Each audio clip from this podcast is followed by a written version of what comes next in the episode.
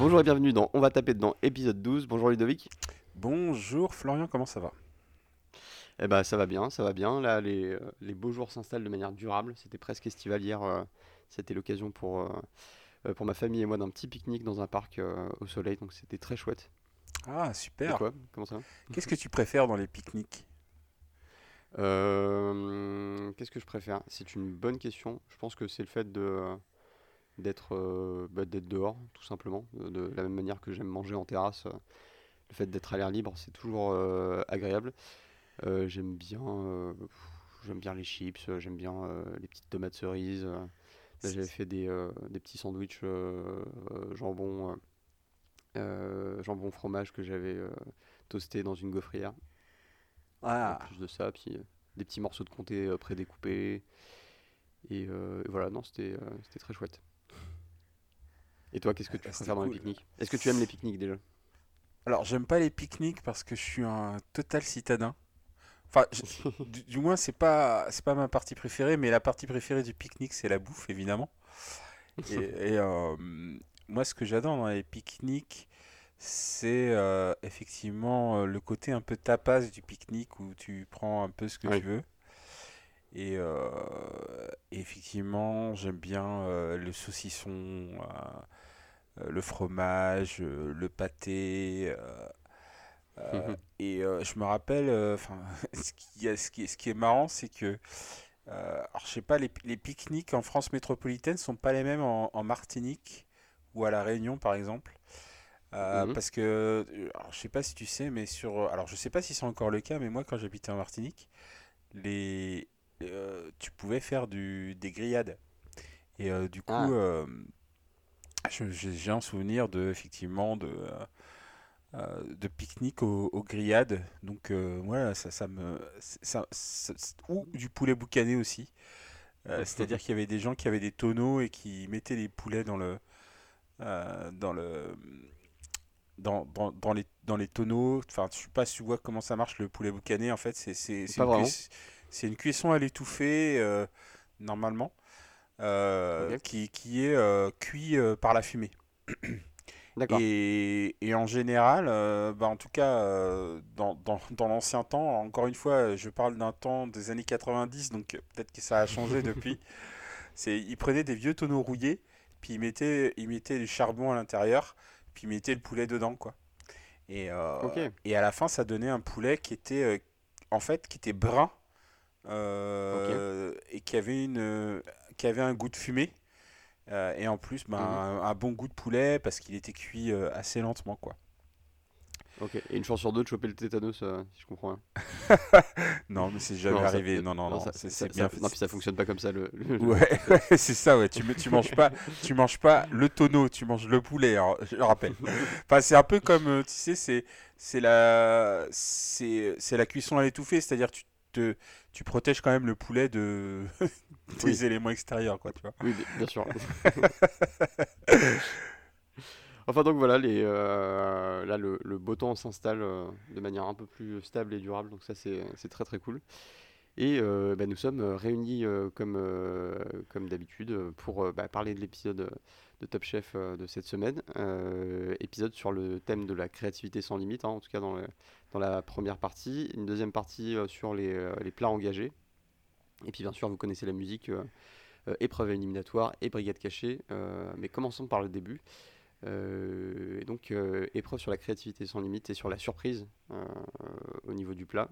Et encadré par le chef euh, que j'ai. Ah, encore Jordi. Roca, euh, qui Jordi un- Roca, merci. un chef espagnol euh, qui a un restaurant avec son frère. Alors lui, Jordi Roca, il est chef pâtissier. Euh, Et en fait, ses frères euh, sont euh, chefs cuisiniers euh, et, euh, et- et je crois qu'il a un frère aussi qui est sommelier. Et du coup, ils ont un restaurant qui s'appelle, euh, alors je, je vais le prononcer à la française, mais El Chaler de Can Roca. Alors, euh, excusez-moi, mais je ne parle pas du tout espagnol. Donc, je sais pas trop si c'est... euh, je sais pas trop si c'est comme ça que ça se prononce, mais en tout cas, qui est un resto qui a été euh, meilleur restaurant du monde en 2013 et en 2015. Euh, Ah. donc, un resto très très coté. Et Jordi Roca, lui, c'est le chef pâtissier de, de ce restaurant. Alors, il, est- il arrive justement avec un exemple de, de pâtisserie qui est assez, qui est assez étonnant. Donc, c'est, il s'agit de. je ne sais plus de, de, quoi est faite la base qui, qui, se situe dans l'assiette, mais le, le, le, point un peu phare de, de ce plat, c'est cette espèce de nuage donc, qui est fait avec de l'hélium et, et, une espèce d'infusion d'aiguilles de pain, enfin de, de saveur un peu boisée. D'habitude, je suis pas très fan de euh, des espèces de mousse comme ça euh, comestibles. Mais là, il y, a une histoire qui est un peu plus cohérente parce que c'est vraiment un nuage déjà qui vole. J'attendais le moment où le serveur allait perdre le contrôle de son nuage et, partir dans les spots euh, du, des studios Top Chef. Mais, mais donc il le fixe au-dessus du plat et en fait bah, il y a une espèce de pluie qui va se former et qui va aller aromatiser le plat. Et, et, du coup là il y a une histoire un peu plus cohérente. C'est pas juste de euh, de, euh, de l'artifice euh, culinaire pour l'artifice. Il y a vraiment il y a vraiment une histoire qui est, qui est racontée par ça, donc j'ai trouvé ça plutôt sympa. Je sais pas ce que tu en as pensé, toi. Alors, moi, comme tu sais, je suis pas trop fan de la, des performances artistiques en cuisine. parce que, enfin, il faut savoir pourquoi on va dans un restaurant. Est-ce qu'on va dans un restaurant, effectivement, pour voir un spectacle? Et pourquoi pas hein, C'est une option. Mmh. Euh, et dans ce cas-là, tu y vas pour un spectacle Ou est-ce que tu vas dans un restaurant pour euh, manger des bonnes choses avec des bons produits faits par euh, des gens qui font des choses peut-être spectaculaires, mais spectaculaires d'un point de vue culinaire quoi. Mm. Et, et, moi, je suis, toujours, je suis toujours un peu partagé sur le, le plat qu'il a montré, qui, qui, un, qui, est très joli à l'œil, qui doit être très sympa. Est-ce que c'est pour ça que j'irai dans son restaurant? C'est la question que je me pose, en fait. Après. Est-ce que tu euh, qualifies ça de, de wokisme alimentaire?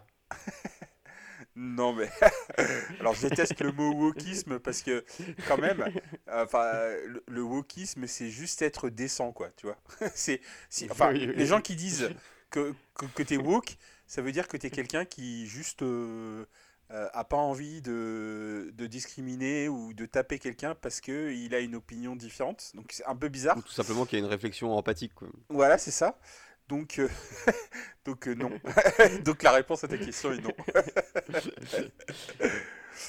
oui, non, mais c'était bien entendu une, Oui, oui, j'ai bien compris. Mais, mais en l'occurrence, non, non, non, c'est pas. C'est un peu comme.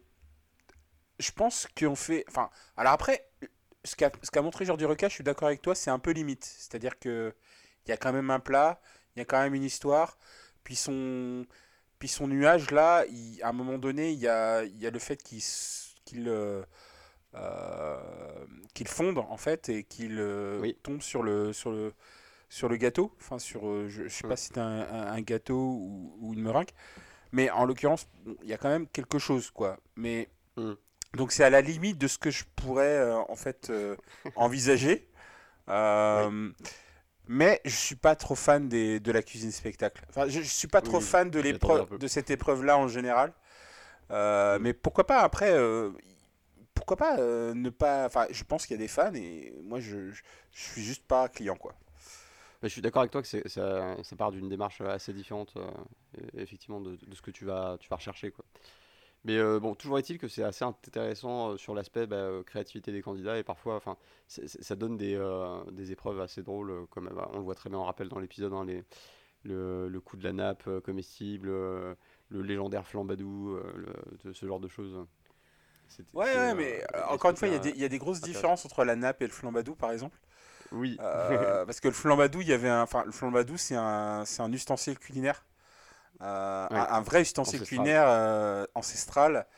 Euh, que, et, et, comme moi je suis un, un vieux, j'en souvenir la cuisine des mousquetaires où le flambadou était intensivement utilisé. Ou en tout cas, je l'ai vu à plusieurs reprises à l'époque. Mmh, et, et, du coup, c'est pas, enfin, en l'occurrence, c'est pas du spectacle pour moi d'utiliser le flambadou. En revanche, la nappe, mmh. là, oui, on est dans le, on est dans le, dans le show, quoi. Oui, complètement. Euh, mais cela dit, c'était une belle performance. Euh, pour le coup, c'était un des euh, un trompe-l'œil qui marchait bien, mm, qui n'était pas à base de moule. Donc, un vrai trompe-l'œil, ouais, tout à fait. Là, je suis, je suis d'accord. donc voilà, les candidats en lice sont donc Sarika, Carla, Hugo et Mathieu. Euh, bah on va, si tu, si tu veux bien. Les, candidats en lice qui préparations. pensent être en quart de finale, hein, on le rappelle. qui pense être en quart de finale. Ouais, c'est un peu le, le troll de, euh, de, de la prod, c'est que euh, le vrai quart de finale sera la semaine prochaine. Euh, donc, euh, alors on peut commencer bah, je sais pas, par Sarika par exemple. Sarika qui décide de, de faire entrer le chef euh, dans, dans sa tête en, donc en faisant un masque. Donc voilà, encore une fois un moule, mais euh, cette fois-ci. euh, euh, c'est pas du chocolat qui va être dedans, ça va être euh, donc c'est une, espèce de tuile sésame qu'elle va former euh, sur, sur, son, sur, sur un moule de son propre visage. Alors oui, il faut noter d'ailleurs qu'ils ont préparé l'émission en amont. hein. Enfin, ils savaient qu'il y avait Oui. cette épreuve. Oui, c'est une des rares épreuves où ils, ils le savaient bien longtemps à l'avance parce qu'ils savaient Ouais. pas quand elle allait tomber, mais Ouais. euh, il fallait qu'ils préparent un truc. Donc, euh, Et donc, du coup, ils ont, ils ont eu le temps de se préparer, et dont Sarika qui a effectivement fait un masque en silicone Mm. pour, euh, pour cette épreuve. euh, je trouve que l'idée, euh, bon, je trouve que sur le plan de la créativité, c'est assez simple dans le sens où c'est un, un moule. Alors, il y, a- il y a une symbolique qui est qui va au-delà du simple trompe-l'œil ou du simple ou du simple moule parce que il y, a- il y a une espèce de message derrière de bah, rentrer dans ma tête et puis de il y a ce jeu de briser le, le masque avant de avant de, goûter le plat et pour révéler, le plat donc c'est euh, c'est une démarche quand même qui va un peu plus loin que euh, que un, un bête truc moulé euh, posé sur ton assiette donc ça je trouvais ça intéressant je trouvais que visuellement ça avait un certain impact quand, ça arrive au moment du service. Euh, après, j'ai pas été transporté non plus très très loin par, par cette idée, mais qu'est-ce que t'en as pensé toi? Non, moi- je pense que, en fait, le, enfin, le problème avec la créativité, c'est que elle doit se voir plus que se- que s'expliquer. Et c'est un Oui. peu la même chose que quand tu fais une blague et que tu dois expliquer, en fait, en gros. Et, et là, c'est ce qui se passe, c'est qu'en gros, pour comprendre ce qu'elle a voulu faire, elle doit faire un, une- un certain laïus pour expliquer à Jordi Roca euh, où, elle, a- où elle voulait en venir. Euh. Bon, euh, au-delà du fait que ben, le masque, il est effectivement constitué de sésame et que ça constitue 50 ou 60% du plat. Euh, c'est, euh, je sais pas si tu as goûté, enfin il y a des gâteaux euh, d'anniversaire en sésame qui sont, c'est c'est tr- c'est très, c'est très chelou à manger et en plus euh, ça, ça remplit bien le ventre, le truc. Euh, donc euh, je suis pas, Après, j'adore le sésame. je suis pas convaincu ni par euh, la mise en scène euh, ni par, euh, ni par le plat. en vrai. Hmm. Je, je- comprends, je comprends. Euh, ensuite, on a Carla qui propose un œuf carbonara. Ça, alors, je suis très partagé sur ce plat parce que je le trouve hyper frustrant en fait. En fait, ça a l'air infiniment bon. Des pâtes carbonara euh, très bien faites, euh, parfaitement al dente, euh, vraiment dans, leur plus simple expression, mais, avec un haut degré de maîtrise dans un œuf. Donc je trouve déjà au-delà de la prouesse technique, c'est assez marrant. Tu, casses l'œuf et tu as des pâtes carbonara dedans, avec en plus le jaune d'origine de l'œuf dedans, toujours intact, j'imagine, de la façon dont elle l'a préparé. Après, mon point de frustration, bah, c'est la quantité.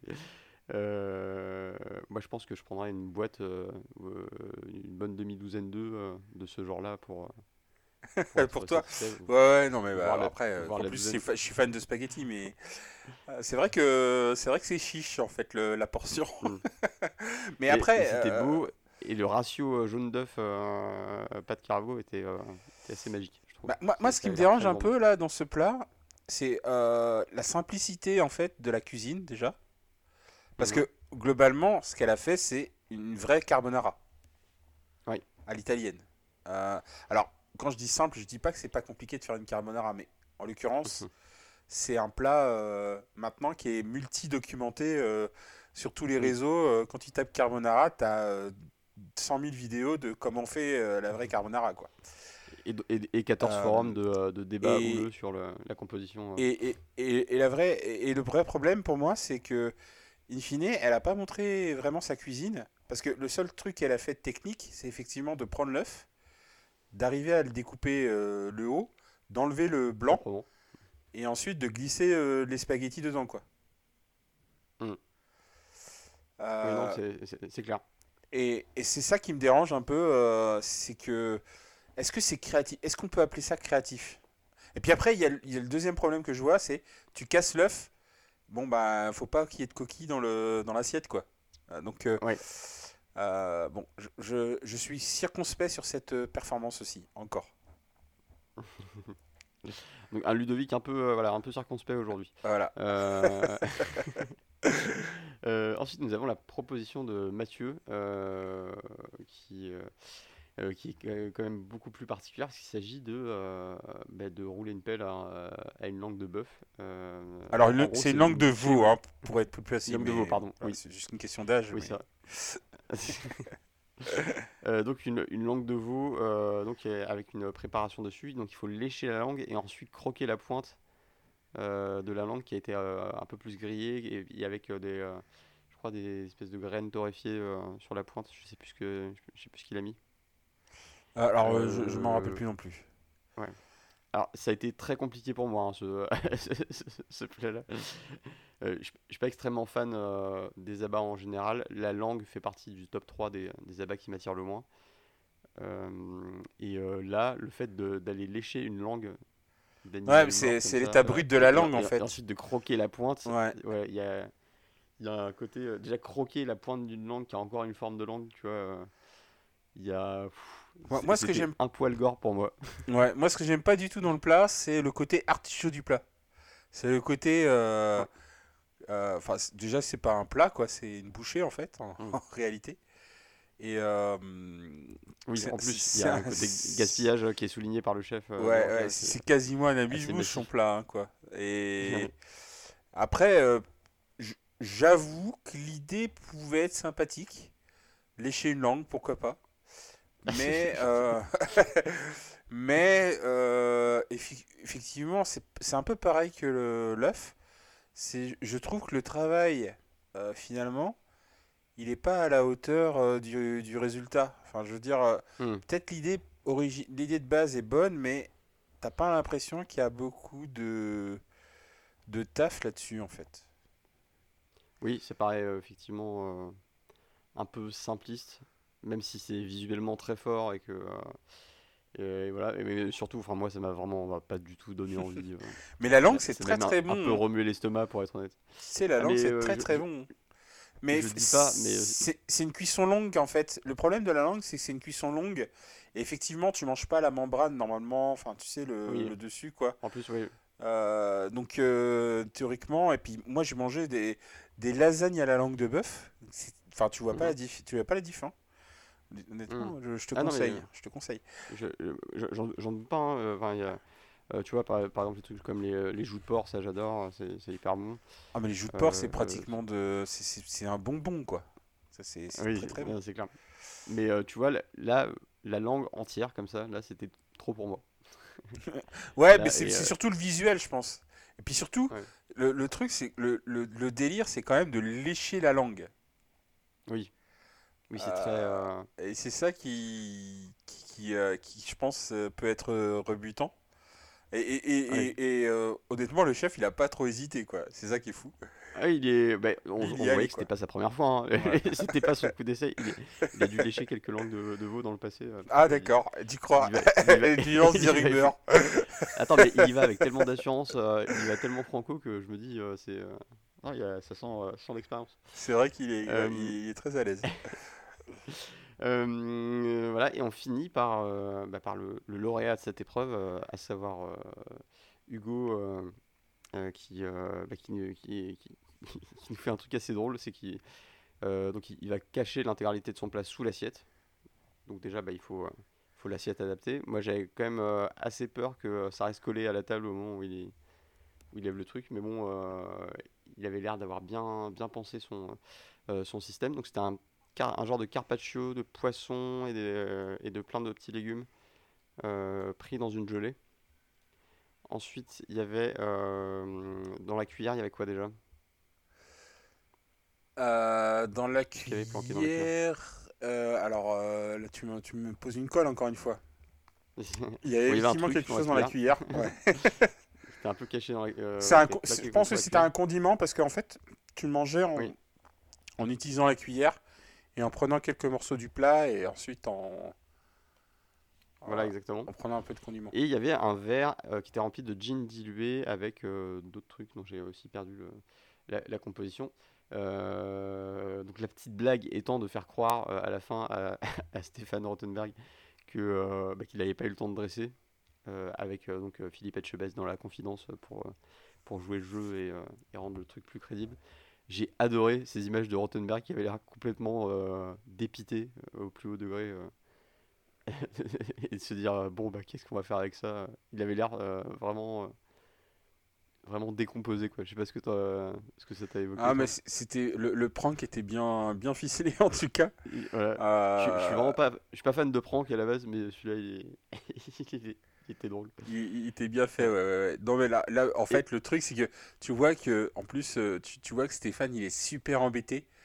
Euh, en tout cas, c'est bien joué. Hein. Je sais pas si c'est Oui. joué, mais en tout cas, tu vois Stéphane, déjà, avant de passer devant Jordi Roca, tu vois Stéphane Mm. qui, qui se décompose, qui se retourne, Ah il oui. sait pas trop, euh, il sait pas trop quoi faire. il l'air du emmerdé. Ouais, ouais, il l'air ça. emmerdé Et, euh, et, et, et du coup, euh, bah, il arrive devant le chef en disant Ouais, ça arrive pas souvent, mais là, euh, bon, Ouais. bah voilà, il y a eu un souci. euh, c'est très rare dans, dans Top Chef, euh, je suis désolé.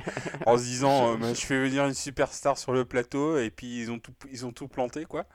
Et puis Ah euh, la, la révélation, elle est priceless, quoi. Ouais, et, et- surtout et, c'est pour ça que je pense que euh, que il joue pas sa réaction euh, euh, Stéphane Rothenberg c'est que au moment où il s'aperçoit que c'était euh, c'était une blague mais il a l'air mais furax quoi. je sais pas si t'as si t'as eu cette sensation là Furax Euh, Ah non, non, j'ai pas vu ça, moi. Ah, enfin, euh, j'ai la sensation qu'il a, euh, enfin, qu'il a pas aimé, euh, qu'il a pas trop aimé qu'on se joue de lui, tu vois. Euh, Ouais. après, il rattrape un peu le truc, mais euh, ça m'a un peu donné l'impression de quelqu'un qui aime bien avoir le contrôle sur ce qui se passe et, euh, et qu'il et qu'il a pas trop euh, apprécié de, de perdre prise euh, sur le monde. Bah après, c'est mon, c'est mon ressenti, hein, mais Ouais. je l'ai- trouvé un peu, un peu colère, tu vois. D'accord. En tout cas, c'était très drôle. Effectivement, il y a ce moment où Hugo se présente ses excuses. et à un moment, il voit que bah, ça va s'arrêter là, donc il se dit Mais bon, peut-être qu'il y a une surprise quand même. pour que, pour que euh, le, le- le chef aille un peu plus loin. Et donc, il retourne cette assiette et il découvre euh, euh, le dressage. Donc, il, euh, bah, il goûte, euh, il apprécie. Bon, il va noter euh, un léger excès de, de gelée. Effectivement, je pense que ça peut. Bah, c'est un peu le risque euh, de, de- de ce plat. Euh, alors, pour le coup, euh, c'est créatif, il n'y a pas de souci, euh, je trouve. Et, et- et contrairement à pas mal de plats, dont celui de Mathieu ou celui de. euh, ou, celui de. hum, comment Carla.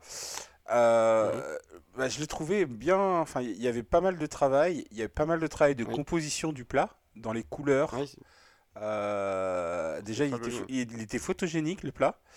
Et, et après, ouais, le risque, c'est, les, c'est la gelée, quoi. hein. La gelée, c'est, c'est. Moi, je rattache la gelée. Alors, je sais pas si tu as mangé beaucoup de plats en gelée, mais c'est beaucoup. Je rattache le- la gelée au- à, la, à la cuisine euh, anglaise. hein. Peut-être à tort, mais ouais. il y a beaucoup de gelée dans la cuisine Je vois anglaise. ce que tu veux dire. Et Et- c'est pas spécialement euh, un compliment. euh.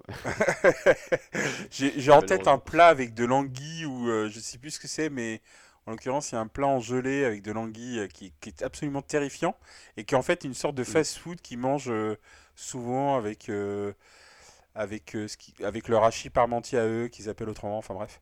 Et euh, c'est moi, c'est ça que j'ai en ou la gelée ou, ou les ou les desserts en gelée qui, enfin pour moi, sont sont des, je sais pas ce que c'est, mais c'est pas ça aucun Des aberrations, n'ayons pas peur des.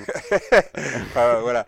Mm, Et du coup, je peux comprendre que ce soit dangereux en plus, euh, mais il y a quand même un risque technique parce que il fallait pas que la gelée retombe. Euh, Enfin, Ouais. enfin, que la gelée soit solide. Et le problème, Ouais, c'est que décolle. si la gelée est solide, ben effectivement, tu vas avoir ce côté un peu, euh, Un peu euh, massif, ouais. un peu massif. Mais peu je crois qu'il avait quand même prévu le coup, c'est que la gelée, elle avait quand même du goût. Il y avait quand même, enfin, le Oui. plat, le, Oui. plat en lui-même, il était super bien construit, je trouve. Euh, et, Non, euh, et franchement, euh, il a gagné haut la main cette épreuve. Enfin, euh, je pense qu'il n'y Ouais, avait et- pas de, pas de débat quoi.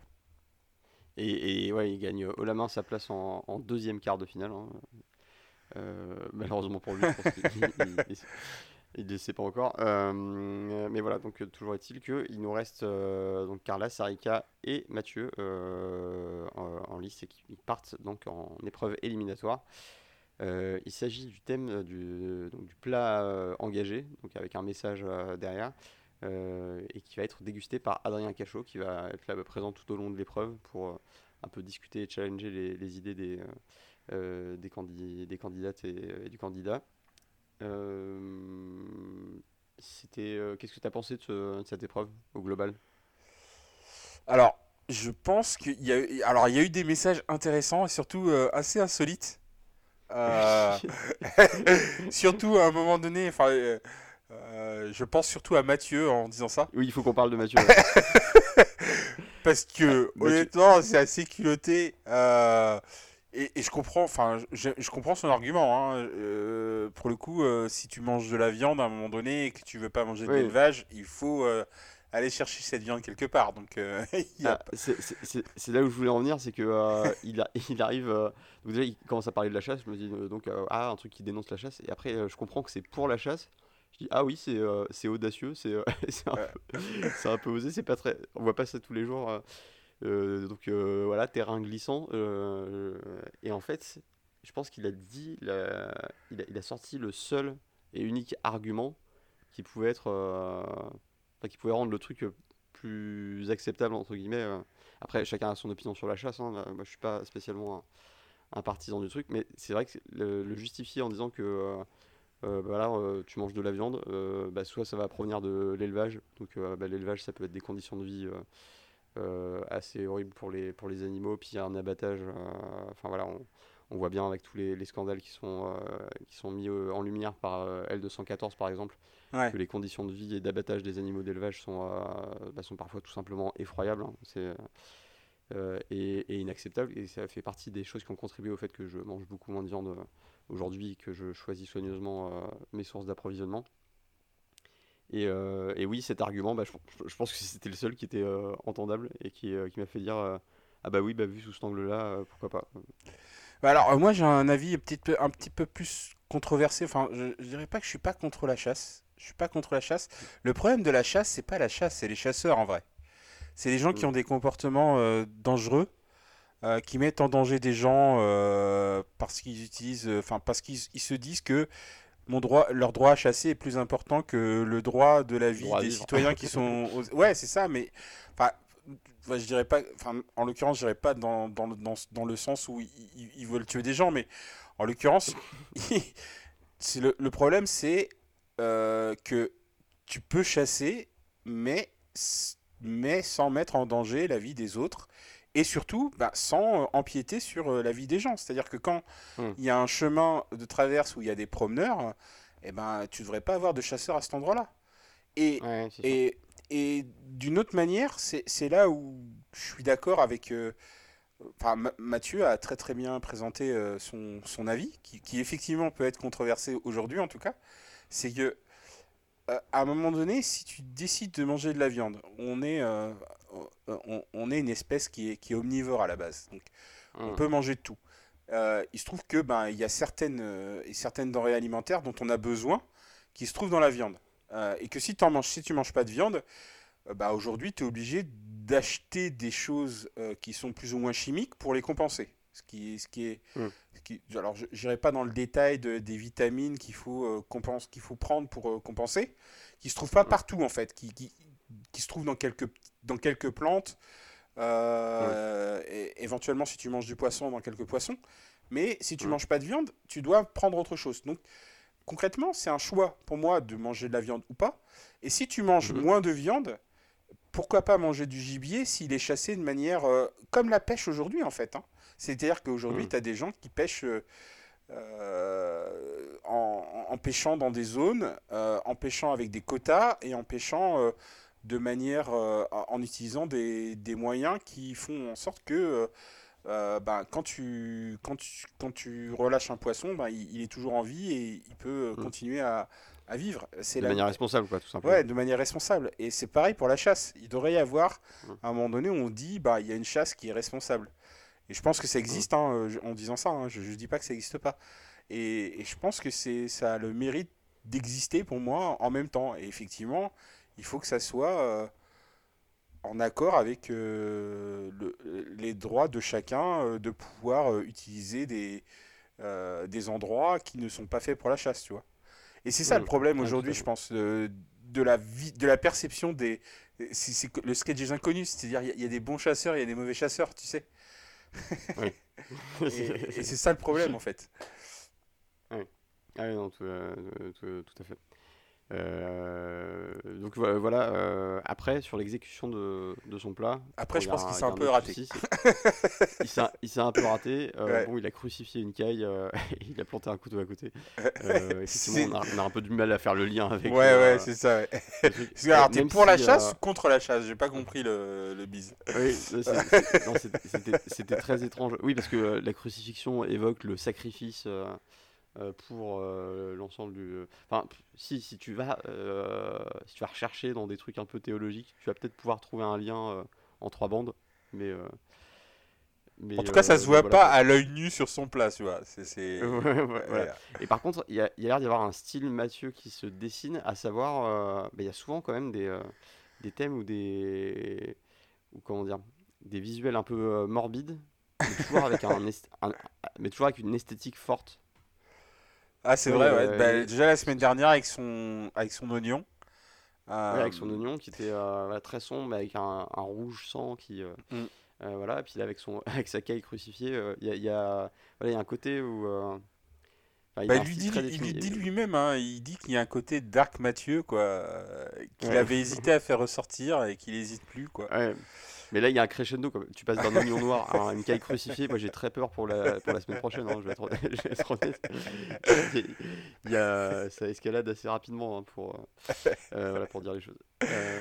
Alors, il y, y, a une autre, il y a une autre tendance chez Mathieu, c'est qu'il aime bien prendre une volaille, enlever tous les os qui y a à l'intérieur et la fourrer avec quelque chose.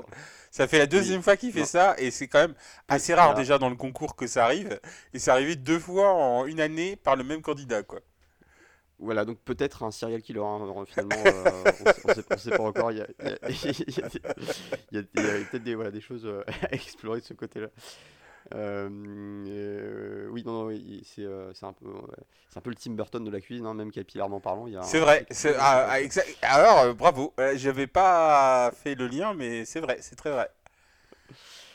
Euh, donc voilà, bon alors ça c'était la proposition de Mathieu. Euh, voilà. Ensuite euh, nous avons Sarika et qui dénonce elle le racisme anti-asiatique et les, et les stéréotypes. Et donc elle s'appuie donc les stéréotypes il y en a plusieurs. Hein, et là elle s'appuie sur celui que, qui dit que les asiatiques mangeraient du chien ou du chat.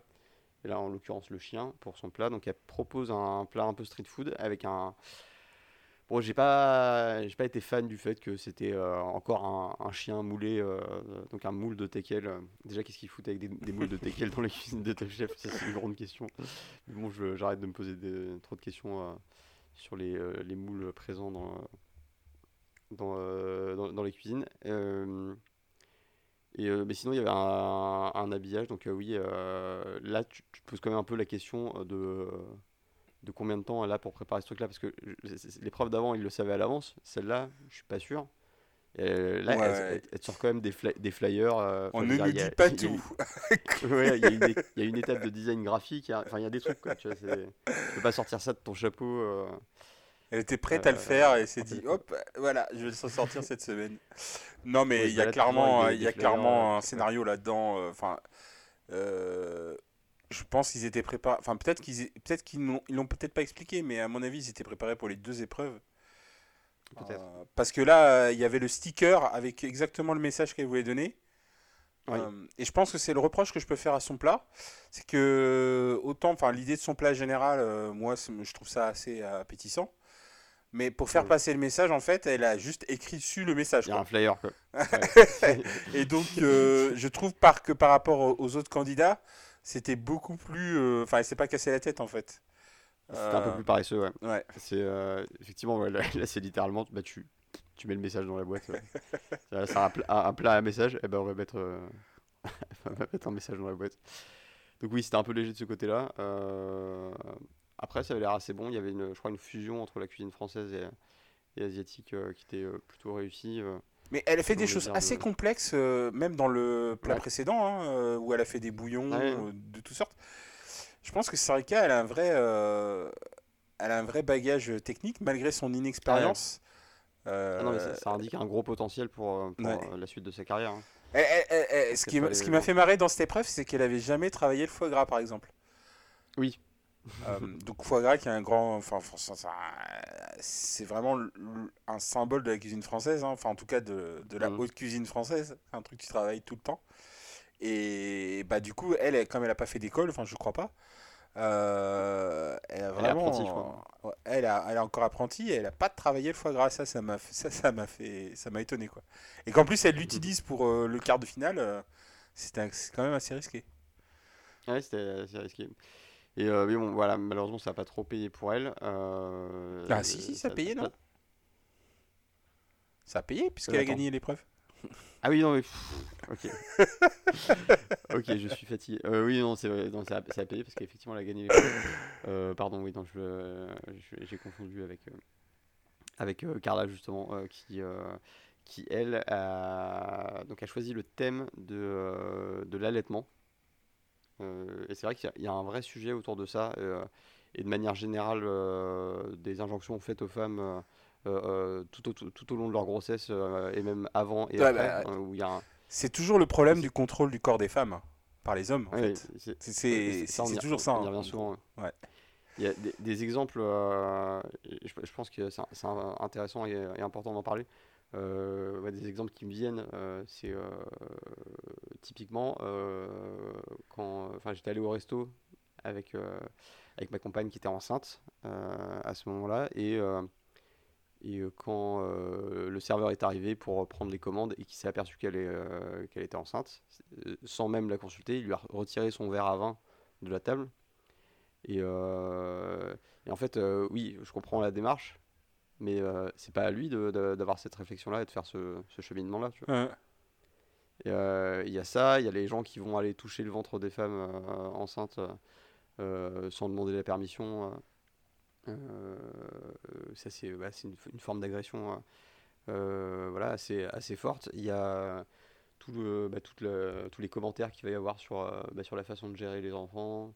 euh, et effectivement, le sujet de l'allaitement, qui est bah, finalement, euh, euh, on est quasiment tous passés par là, et c'est quelque chose de naturel, et, euh, et ça devrait pas être... euh, Enfin, moi j'ai la conviction que, que cha- chacun, et, surtout chacune, devrait être libre de faire euh, la façon dont euh, il ou elle euh, a envie euh, de ce côté-là. Enfin, c'est encore une fois aberrant, et tu l'as très bien dit, c'est euh, encore une fois des, euh, des hommes qui vont euh, expliquer aux femmes ce qu'elles doivent faire euh, de leur corps, et c'est euh, juste insupportable. Donc, euh, euh, je trouvais que c'était euh, parmi les...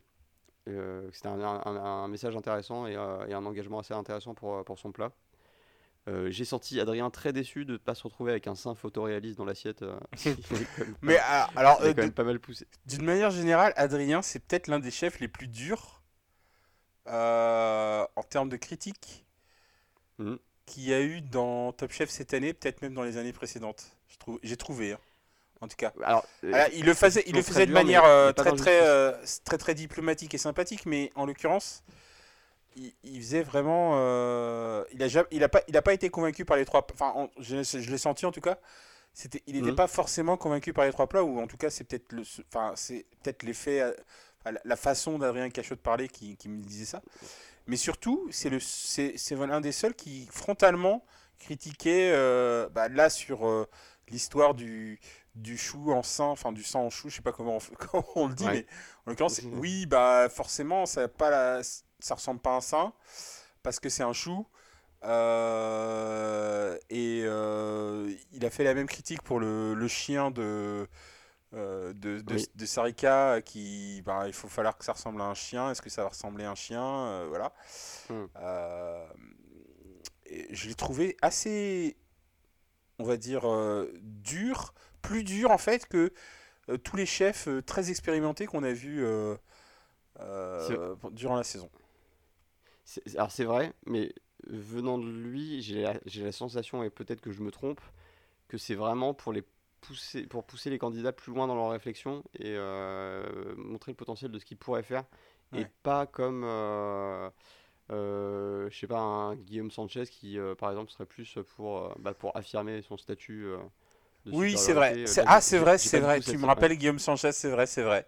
C'est vrai. Mais en, en l'occurrence, oui, je suis d'accord que c'était pas, c'était pas pour, euh, euh, pour son ego qui disait ça. C'était effectivement pour améliorer le plat, euh, le plat du, du candidat.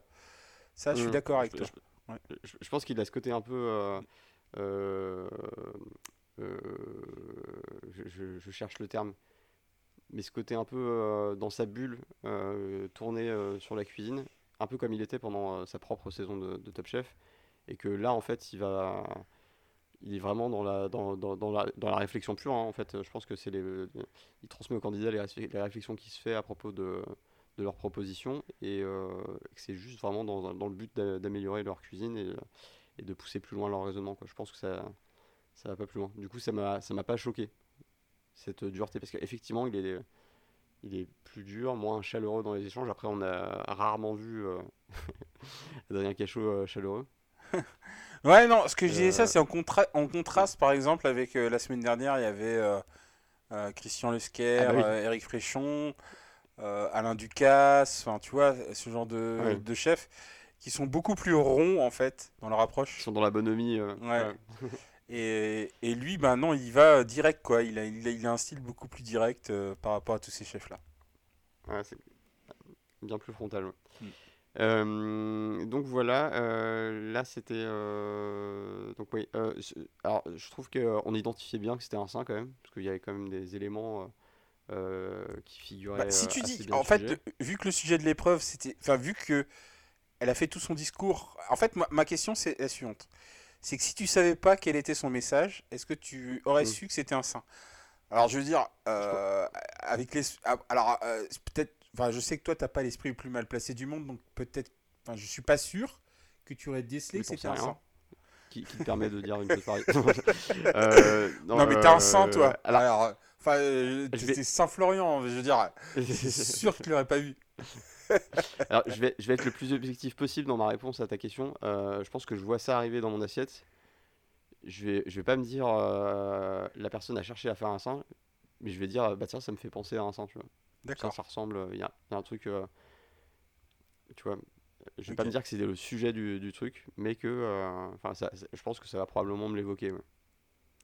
Euh, après, ce qui est intéressant, c'est que euh, bah, je trouve que Carla, elle, elle a vraiment pris en compte les, euh, bah, les réflexions d'Adrien. Et c'est vrai qu'au moment de la découpe, bah, il y a un écoulement de lait, Mm. et, et là, on est, on est assez bien dans, dans le thème. Ouais, clairement, ouais, clairement. Après, on est dans le thème de la, de l'allaitement. Est-ce qu'on est dans le thème de, de la répression de la liberté de l'allaitement? C'est ça. Pas vraiment. Je pense que- Enfin, c'est un peu le problème de- des trois plats en fait, c'est que le, le message est pas limpide. Enfin, à part celui de À part celui de Sarika où c'est marqué dessus quoi. Ça peut pas être- ça peut pas être plus limpide. Euh, Oui, non, c'est sûr. C'est sûr, tu vois, euh, là d'un côté, on, bah, on identifie le thème de l'allaitement, on, on identifie le thème de la chasse éventuellement, ou de, ou de, la, ou de la crucifixion, euh, les gens choisiront. Mais euh, il n'y a pas le, euh, le contexte autour, de, autour du thème, il n'y a pas le, euh, le- l'angle et la direction. Ouais. Donc euh, voilà, donc c'est bah, finalement Sarika bah, qui s'en sort avec son message un peu plus clair que celui des autres. Euh, et donc euh, Carla et Mathieu qui se retrouvent en, en balotage euh, avec euh, donc une épreuve sur une bouchée d'agrumes qui sont préparées pendant euh, l'épreuve en, en une demi-heure. Euh, J'ai pas compris d'ailleurs cette, euh, pourquoi ils ont pas utilisé les plats d'origine plutôt que et fait une bouchée à la place. Je. euh, bah, Peut-être parce que ça aurait été trop facilement identifiable, Ok. vu que c'est censé être dégusté à l'aveugle, Ouais. et que C'est possible. et que tu vas peut-être imaginer, euh, après je sais pas, hein, mais que euh, euh, tu vois Glenville, il va voir euh, une bouchée en forme de sein, il va se dire, euh, bah, c'est peut-être pas Mathieu qui a, qui a sorti ça, tu vois. Je vois. Donc c'est peut-être peut-être pour anonymiser un peu les candidats pour, euh, et décorréler un peu euh, leur personnalité, même si euh, dans les préparations qui ont été faites, on pouvait, je pense que euh, il pouvait assez facilement identifier qui avait fait quoi. Tu penses? Bah, c'est- juste mon opinion personnelle, mais D'accord. tu, peux- tu peux ne, ne pas la partager, bien sûr. Euh, et ben donc, euh, bah, malheureusement, c'est Carla qui ne passe pas et qui a envoyé euh, bah, en, en, en- brigade cachée face à Denis. Donc, épreuve sur le thème du poisson en croûte. J'étais assez content de voir que c'était pas une énième déclinaison du soufflé ou du euh, surprise à la découpe ou du cœur coulant. Parce qu'on a, on a quand même eu un peu ça à toutes les sauces euh, Ouais. pendant les épreuves euh, précédentes. Alors, euh, dernière épreuve de la brigade cachée, hein, ça il faut le, faut le rappeler. 11e duel pour Denis, euh, invaincu jusqu'à présent. et bah, invaincu tout court hein, quand on le voit à l'issue de, de cette épreuve, mais là je, je m'avance un petit peu. Euh, donc Carla se lance sur une préparation en pitivier, donc un poisson euh, cuit en pitivier. Euh, pitivier très réussi, hein, j'ai trouvé. Euh, mais ont- même si tu voyais tout de suite à l'œil que ça manquait un peu de cuisson, il n'était pas très doré. il Oui, oui, ça, ça, ça se voyait, mais il faut souligner quand même qu'ils ont 1h30 pour faire le plat. hein. Mais ouais, mais c'est fou, c'est fou. Moi, je sais pas comment. Ouais. Moi, j'aurais à peine cuit des pâtes et. Euh, Ah, mais et 1h30, coupé- ouais, je te dis, ouais, ouais. Enfin, couper Tomate des oignons, quoi, dans le dans, dans- dans l'intervalle. Enfin, 1h30. euh. Non, mais je me rappelle, j'ai j'ai une anecdote là-dessus. C'est que un- une année, euh, donc à Noël, on devait, on devait éplucher des pommes de terre. Donc on me demande, euh, bon bah, est-ce que tu veux éplucher des pommes de terre, corvée de patates, etc. Donc on est trois à éplucher des pommes de terre. Euh, moi j'en épluche, j'ai j'ai dû en éplucher trois en, je sais pas, 30 minutes. Et à côté de moi, il y en avait qui avaient épluché 20 ou 30, je sais plus combien. J'étais ridicule. Donc euh, concrètement, 1h30 pour faire.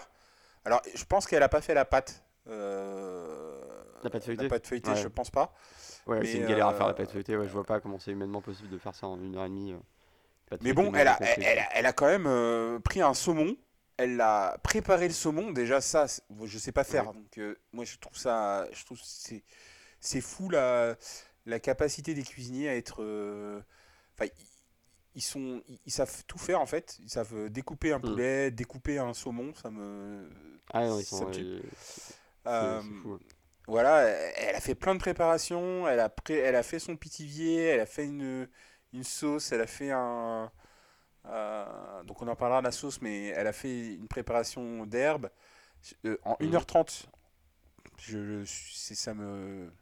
C'est Dany, aussi, il a fait beaucoup de travail, c'est, fou, hein, 1h30. euh. Ah non, euh, là, faut, faut, faut en souligner la, la capacité euh, de travail qu'ils, ont tous parce que c'est, assez dingue.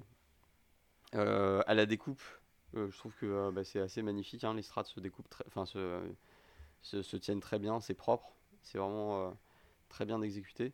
Après, malheureusement, elle a eu un gros souci avec un élément phare de son plat qui était la sauce, euh, qu'elle n'a pas eu le temps de réduire suffisamment, qu'elle a voulu rectifier en rajoutant de euh, l'anguille et c'est, euh, ça a apporté beaucoup trop de, de gras qui a remporté euh, euh, tout, tout le reste. Et euh, donc malheureusement, elle était mal partie déjà dès le début. Bah là, Après, Dany euh, savait euh, ce qu'il fallait faire, quoi. Il fallait pas rater son plat, quoi, en gros. Voilà, Ça, fallait bien. Alors, non seulement il l'a pas raté, mais il l'a, il l'a très bien réussi. Et en plus, je trouve que ça marchait hyper bien. Donc, il a fait une cuisson en croûte de sel, chose qu'il n'avait jamais faite. Euh, il a beaucoup de chance, j'estime, parce que, euh, parce que bah, la cuisson était parfaite et il pouvait pas la maîtriser. Là, on peut pas dire que c'est l'expérience qui fait qu'il a réussi sa cuisson à l'aveugle. C'est que je pense qu'il a eu un peu de, ch- de chance à ce moment-là, et peut-être de l'instinct aussi. Alors moi, je trouve dans Euh, Top Chef, à chaque fois que quelqu'un dit « je l'ai jamais fait euh, Oui, bah. J'ai jamais fait cette cuisson-là, euh, j'espère que ça va pas être trop cuit. Euh, rarement, quelqu'un s'est loupé. hein. Je... Ouais, je suis assez confiant quand il commence à dire ça en fait. Sa- sa- Sauf si c'est un, un chef de brigade qui passe derrière et qui dit ça. Là, tu es sûr que ça va rater. enfin, presque. euh, Il y a des exceptions. Mais... Et euh, donc voilà, il fait ça. Ensuite, il enlève la, euh, enfin, ouais, il enlève la peau de son, euh, de sa, c'est de la sole, hein, je crois. Ouais, c'est de la sole. la ouais. peau. Il, il reconstitue une peau en agrumes pour la cuisson dans la croûte de sel. Je trouvais ça assez brillant comme, comme idée. Ouais. Parce qu'en plus, ça va nourrir en termes de goût la chair de la sole. Enfin, c'est.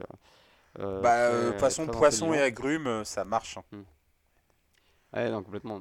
Hmm. Et, et, ensuite, il va reconstituer une peau avec une, une, tuile de parmesan. Et en plus, en plus, je trouve que ça, ça, ça marche bien quand il pose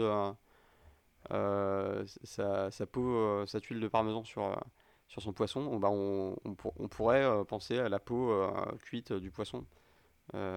C'est pas un trompe-l'œil à 100%, mais, y a... mais l'évocation marche, je trouve. À côté de ça, il fait une royale avec. Il aime bien faire des royales, je trouve. Ouais, mais elle, est jolie, sa royale. Hein, ah bah il sait les faire, les royales, il hein, n'y a pas de souci. Parce qu'en plus, pour faire la royale, il utilise un four euh, que tout le monde n'a pas euh, chez soi. Il utilise un four à vapeur. Je sais pas si tu as remarqué. Oui. Euh... Oui, four vapeur. Ouais, donc, euh, enfin, moi, j'ai jamais eu de four vapeur, donc je sais pas comment ça marche. Mais je pense que lui, il utilise ça dans. Bah, lui, c'est un, un, chef de partie dans un 3 étoiles, je crois, donc forcément. À mon avis, ça doit être un de ses plats de prédilection, la royale, parce que c'est pas. Est-ce que c'est pas la troisième fois qu'il fait de la royale? Je. C'est pas impossible. Ouais. On l'attend dans le quart de euh, finale, il va nous sortir une royale, je pense. c'est clair. Et donc euh, bah, la dégustation se passe très bien. Euh, sans grande surprise, bah, c'est lui qui, qui remporte, qui remporte bah, sa, 11e et dernière, son 11e et dernier duel. pardon, voilà, l'histoire a été écrite. Voilà, on l'avait dit euh, il y a longtemps, hein, que à partir d'un certain moment, ça pouvait plus être trop euh, autrement, à, moins de gros accidents. Euh, j'ai vraiment très très hâte de, bah, de, de, voir l'épisode de la semaine prochaine parce que je pense que ça va être très intéressant déjà de voir la surprise des autres candidats qui vont se dire mais attends mais il a, il a remonté il, a, éliminé 11 personnes pour revenir donc je pense que ça peut, ça peut mettre un, certain coup de pression. Mais aussi, je suis très curieux de voir euh, comment va se débrouiller euh, Danny en sortant du, du format dans, dans, lequel il est devenu euh, confortable. Ouais. Et en réintégrant le vrai concours. Donc ça peut, ça peut être très différent pour lui. Et je suis pas forcément hyper serein sur la façon dont ça va se passer, son retour. pour moi, c'est 50-50. Soit il va. Et ça sera pas en, en demi-mesure. Je pense que soit il va, il va cartonner d'entrée de jeu soit il va être euh, trop déstabilisé par, euh, bah, un format très différent. Et Je pense de deux choses l'une, comme il a été éliminé effectivement dans la deuxième émission, euh, la raison pour laquelle il a été éliminé, c'est soit que la façon de. Le, fait que tout le monde cuisine autour de lui le dérangeait, soit il était mmh. impressionné par les caméras. Bon, bah là, je pense que les caméras, à mon avis, il n'y a plus de soucis parce que euh, il a passé du temps devant en fait. Et, donc effectivement le, stress test maintenant ça va être de cuisiner en même temps que tout le monde quoi. Parce et puis avec, en même temps que tout le monde et puis euh, sur des euh, ça peut être des formats très différents enfin, sur la sur la durée des, des, durées différentes enfin dans, dans, dans, des lieux différents ça aussi ça joue parce que là il, il connaît la cuisine par cœur hein. il, il, doit avoir sa couchette dans un coin il vient de manger euh, ils doivent le planquer quelque part. Non, mais euh, non, j'ai vraiment hâte de voir ça. Je pense que ça va être euh, hyper intéressant. Et, et, là, on commence à avoir bah, finalement un tableau qui se dessine. Ah, le top 4, ouais. il a gagné le loser bracket et maintenant il est dans le top 4. Et du coup, je suis curieux de savoir, c'est qui ton favori là?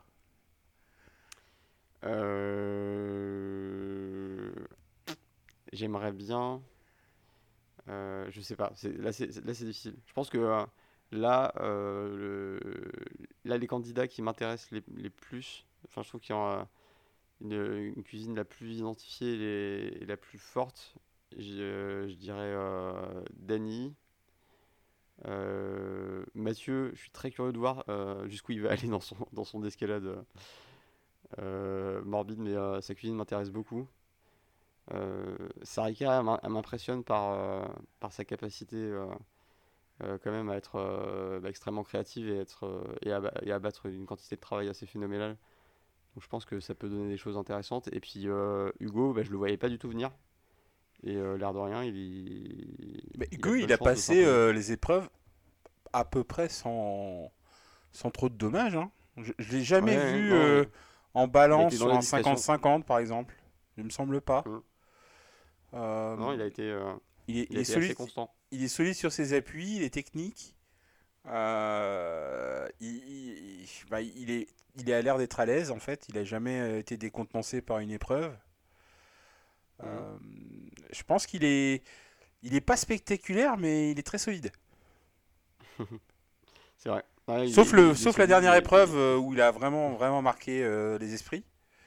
Mais, mais effectivement, il n'a pas gagné de coup de cœur non plus, il le dit lui-même. Euh, il n'a pas eu un gros coup de cœur des chefs. Euh, au final, de toute manière, il y a très peu de chefs qui sont encore là qui ont eu un coup de cœur. Je crois Oui. pas. Euh, donc, Bah, Dany en a eu un. Danny en a eu un. En brigade cachée, je crois qu'il y a une épreuve où il Ah oui, mais non, mais de toute façon, il, il était en un contre un. hein. C'est facile, d'avoir un coup de cœur en un contre un, je trouve. hein. Bah, tu- Non, c'est facile de remporter en un contre un, mais d'avoir un coup de cœur, un coup de cœur, c'est autre chose. Ouais, ouais. Mais je, je, enfin, oui, mais je, je, je mets moins de valeur à un coup de cœur en brigade cachée qu'à un coup de cœur dans une épreuve où ils sont 5 ou 6. Je comprends. mais bref, voilà. Oui, il avait- après c'était le chouchou de, de, de d'Hélène Darroze. Donc maintenant à Hélène Darroze de gagner Oui. sa quatrième euh, euh, victoire d'affilée, quoi. Et alors, à ce stade-là, tu vois, tu vois qui en finale les deux- le, le duo euh, de finalistes Alors, si je prends, enfin, en l'occurrence, si je reprends euh, ce que tu disais, je pense que Hugo, parce qu'il est solide, a une grande chance de passer. C'est-à-dire, Ouais. c'est un peu, pour moi, c'est un peu le style Mohamed, c'est-à-dire toujours deuxième, toujours Ouais. deuxième, et puis, un, peu- puis à un moment donné, les premiers. Et, euh, et après, et après, je- honnêtement, euh, je lance un dé après. Euh, J'avoue que un, je- un dé comme Dany non, je préfère la- ah c'est vrai, bravo. Euh, je préfère Sarika en termes de créativité, personnellement. Mhm. Puis j'aime bien le fait qu'elle soit vraiment directe, punchy, euh, qu'elle ait pas de filtre. Ça, c'est clair. Euh, en plus, il faut le rappeler, elle vient de. Elle vient de très très loin parce qu'elle vient de. D'objectif Top Chef, d'Objectif ouais, Top donc Chef, elle- ouais. ça fait longtemps qu'elle est, euh, qu'elle est là. C'est déjà arrivé qu'un qu'un candidat objectif Top Chef remporte Oui. Top Chef. Donc c'est. La première année de, de- d'Objectif Top Chef. D'ailleurs, je sais pas ce qui devient ce, ce candidat, mais c'est peut-être pas forcément positif si je dis ça d'ailleurs. Mais, mais euh, oui, effectivement, la première année de Top Chef, euh, c'était lui qui avait gagné. Ce qui prouve qu'Objectif Top Chef, on devrait plus le regarder en fait. Ouais. Et en plus, je pense que ça doit être- Je crois que j'avais regardé euh, une fois. Ouais, j'ai regardé qu'une seule fois, mais qu'après, ça faisait, euh, ça faisait trop. euh, entre, il y a euh, trop d'émissions, il y a trop d'émissions, ça, dure trop longtemps, enfin, il n'y a pas le temps. quoi. Et, mais- et- et ça, on peut se réjouir. La semaine prochaine, euh, ça sera euh, moins long euh, de regarder parce que. Il n'y aura bah, pas la la cachée, brigade ouais, cachée, c'est vrai. ouais. Ça, on va récupérer euh, 45 minutes de nos existences, c'est bien. À moins que l'épisode dure 2h30. Ah, ils en sont capables. Ils en, ils en sont capables.